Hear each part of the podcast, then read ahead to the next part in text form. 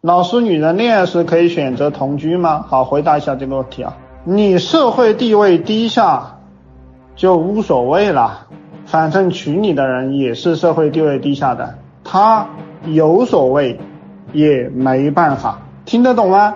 六个字真的是心酸和曲折都在里面，也是实事求是，根据你的社会地位决定行为。也可以最大化你的价值，对吧？你可以爽一爽，不就这么回事吗？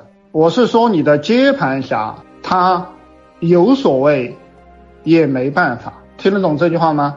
接盘侠有所谓也没办法，这九个字道尽了你的分分合合，你的心酸和泪水。接盘侠有所谓。也没办法，然后我再讲一讲上层社会，有钱人积分够的人，他们都想买个新房，没有办法的人买个二手房。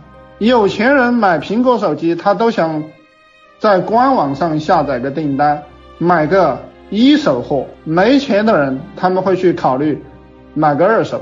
有钱人他们买车，他们也希望买个一手货。没钱的，他们为了装逼。去买个十二手法拉利，二十八手宾利，九十六手劳斯莱斯。但有钱的人，他们还是希望买原装的。所以说，如果你是上层社会的小姑娘，你要匹配得上好男人，你最好是原装的。所以你最好别同居。所以其实社会越上层的人，他的家教越严格。